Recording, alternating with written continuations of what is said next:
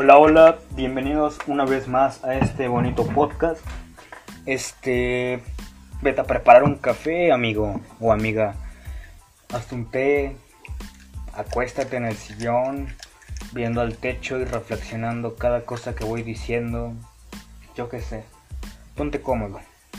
Esta vez, como ya viste en el podcast, te voy a hablar de lo que muchos creativos, muchos artistas, muchos emprendedores no quieren aceptar. Y es que perder está bien. Yo siempre he pensado que no se pierde, que se aprende o se gana. Pero el, el aprender tiende a ser precisamente porque perdiste. Así de simple. Sin más rodeos. Entonces, pues, ahora sí, una vez ya aclarado eso, vamos a comenzar con este bonito podcast. Si se preguntan por qué hago tanto ruido, es que tengo una pelotita en mis manos. Creo que es me ayuda a pensar mejor y a desenvolverme en este tema porque no es lo mismo quedarte quieto y solo hablar al micrófono a que si tienes algo con que entretenerte y así como hacerle como si tuvieras un público enfrente y les estás explicando a, 100 personas, o las que sean que te puedas imaginar, y tienes una pelotita en la mano y te permites fluir con tu habilidad mano-ojo. Pero como sea, ahora sí me desvío a veces del tema. Precisamente por eso tengo un guion. Y pues la carrera de un artista, emprendedor e inventor se relaciona con la de un peleador así lo relacioné yo con la de un peleador y solo es tan bueno como lo fue en la última pelea. Eso es algo interesante y bonito de escuchar.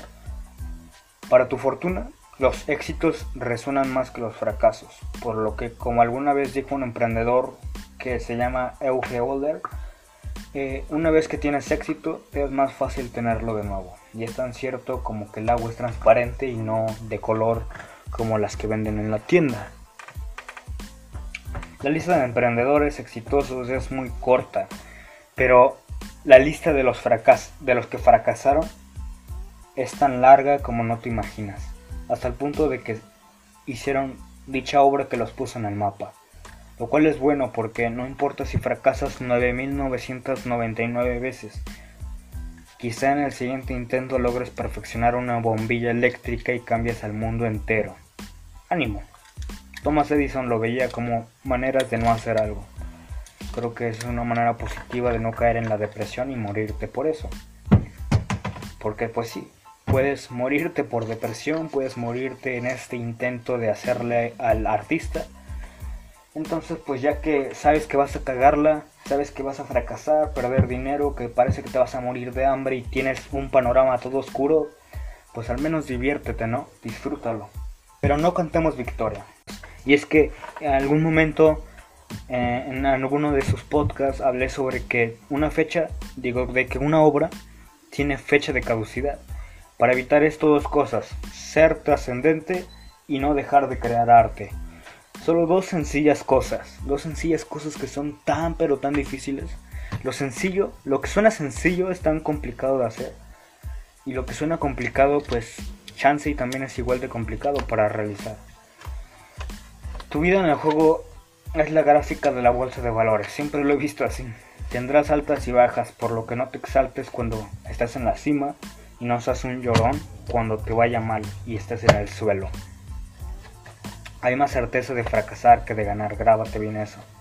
Conor McGregor es probablemente el peleador más exitoso en la UFC y ojo, no tiene nada que ver tanto con cómo pelea, porque pues hay mejores peleadores que él desde luego pero sabe usar su imagen a su favor. Es difícil que alguien que no conozca mucho de la UFC no conozca a McGregor, a Conor McGregor, lo cual es un punto extra.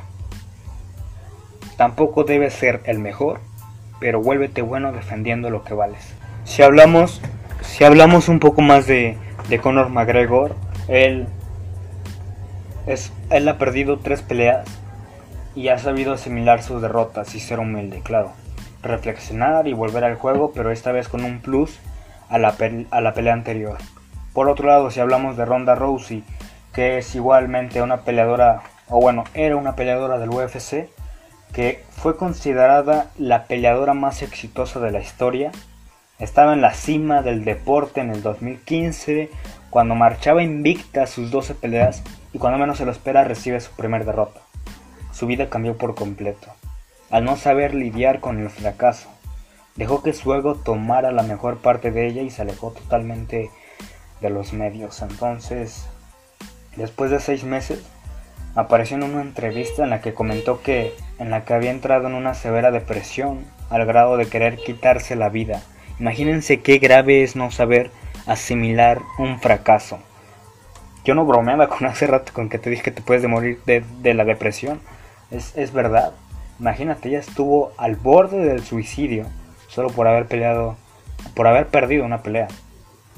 Se retiró del juego en 2016 después de ser noqueada en 48 segundos. Y pues la chica es joven. En ese entonces tenía 29 y ahorita tiene 33. A todo esto, a lo que voy es que deberíamos entender que cuando todo va perfecto, el fracaso puede llegar. Pero saber costearlo te da la humildad de aprender cuando llegue. Si piensas que eres invencible, entonces te arriesgas a terminar con tu confianza en el suelo, como le pasó a Ronda.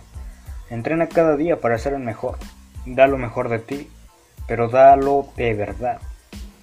No, no quiero sonar como un gurú de verdad, pero es que hay cosas que ellos dicen y la verdad es que sí son reales. Muchas veces no queremos aceptarlo porque parece un seminario motivacional, pero si, un, si te pones a pensar, cuando hacemos algo, no damos el 100% y nos damos cuenta. Uno mismo sabe cuando da el 100 y cuando no lo da. Ah, siéntate bien de fracasar. Costea eso y regresa al juego. No seas aburrido y quieras irte invicto. Dale sabor a tu vida sintiendo lo de los mortales. Esa sensación de perder. Espero que te haya gustado este podcast. Quizá fue corto, pero pues te resumo lo que vale la pena escuchar. Nos vemos en el siguiente podcast. Gracias por haberlo escuchado. Hasta luego.